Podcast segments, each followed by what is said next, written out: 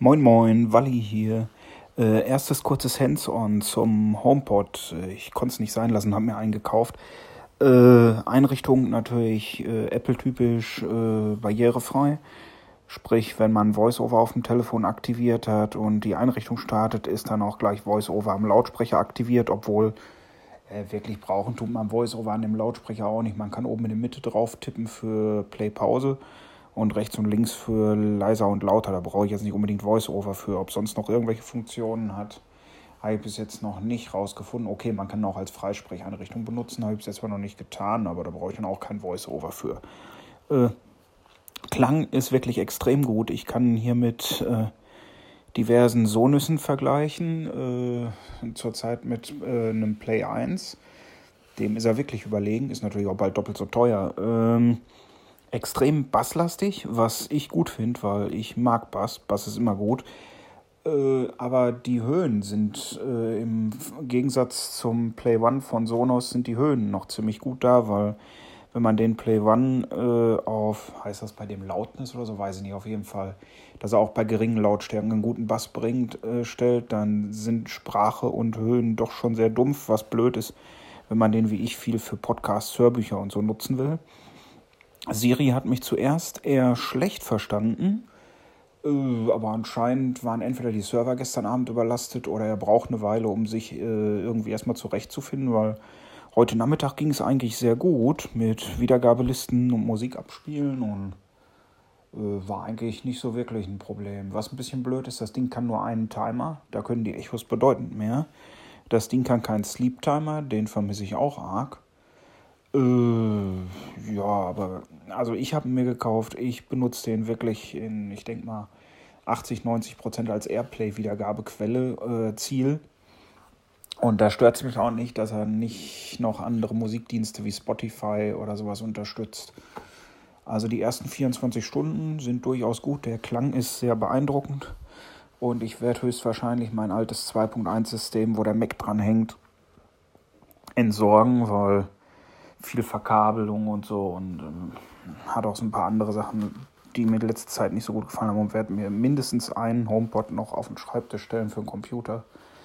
Äh, wenn ich ganz größenwahnsinnig bin, kaufe ich mir vielleicht sogar ein Stereopaar. Äh, werde ich mal sehen. Wenn mir noch weitere Sachen einfallen, äh, werde ich berichten. Äh, ganz kurz noch zu dem, der fühlt sich sehr interessant an, weil die, was bei dem Play One von Sonos jetzt zum Beispiel diese, diese Art leichte Stoffummantelung oder geribbeltes Metall oder was auch immer das ist, ist, das ist bei dem wie, ich weiß nicht, ob ihr Memory-Schaumstoff kennt, den gibt es zum Beispiel in Sonnenblenden von vielen Autos und so und das Zeug ist so ähnlich, das ist so ein feines Gewebe, wenn man es anpackt, gibt es nach, verformt sich auch leicht und nach einem kurzen Moment ist es wieder perfekt glatt und so, das, das ist interessant, das zwar bringt nicht wirklich was, ist aber äh, nett. Ach ja, und der misst sich selbst ein. Ich meine mir einzubilden, ich hätte auch einen Unterschied gemerkt. Ich habe ihn beim Einrichten auf dem Schreibtisch stehen gehabt und habe ihn danach auf ein Sideboard gestellt, hinter dem direkt die Dachschräge ist. Und ich meine, dass er da irgendwas an seinem DSP äh, gearbeitet hätte. Das Einmessen geht auch viel äh, intuitiver und einfacher als bei Sonos. Da muss man ja für das TruePlay einmessen mit dem Telefon kreuz und quer durch die Wohnung rennen oder beziehungsweise durch den Raum. Das macht der HomePod irgendwie von selbst, indem er unhörbar Signale raushaut, vermutlich im leichten Ultraschall oder ich weiß es nicht. Und sich dann damit einpegelt. Äh, also die ersten 24 Stunden sind super. Ich kann das Ding nur empfehlen. Weitere Berichte, wenn mir noch was auffällt, folgen. Ciao.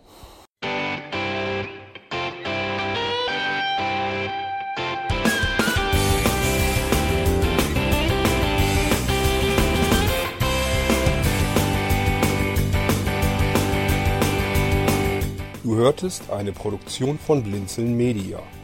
Wenn du uns kontaktieren möchtest, schreibe eine Nachricht an podcast.blinzeln.org oder über unser Kontaktformular auf www.blinzeln.org. Blinzeln schreibt man in unserem Fall übrigens immer mit einem D in der Mitte. Sprich unter 05165 439 461 auch gern einfach auf unseren Podcast Anrufbeantworter. Dann können wir deinen Audiobeitrag in einer unserer nächsten Sendungen verwenden. Für Lob, Kritik und eine Bewertung bei iTunes danken wir dir und freuen uns, wenn du auch bei unserer nächsten Sendung wieder mit dabei bist.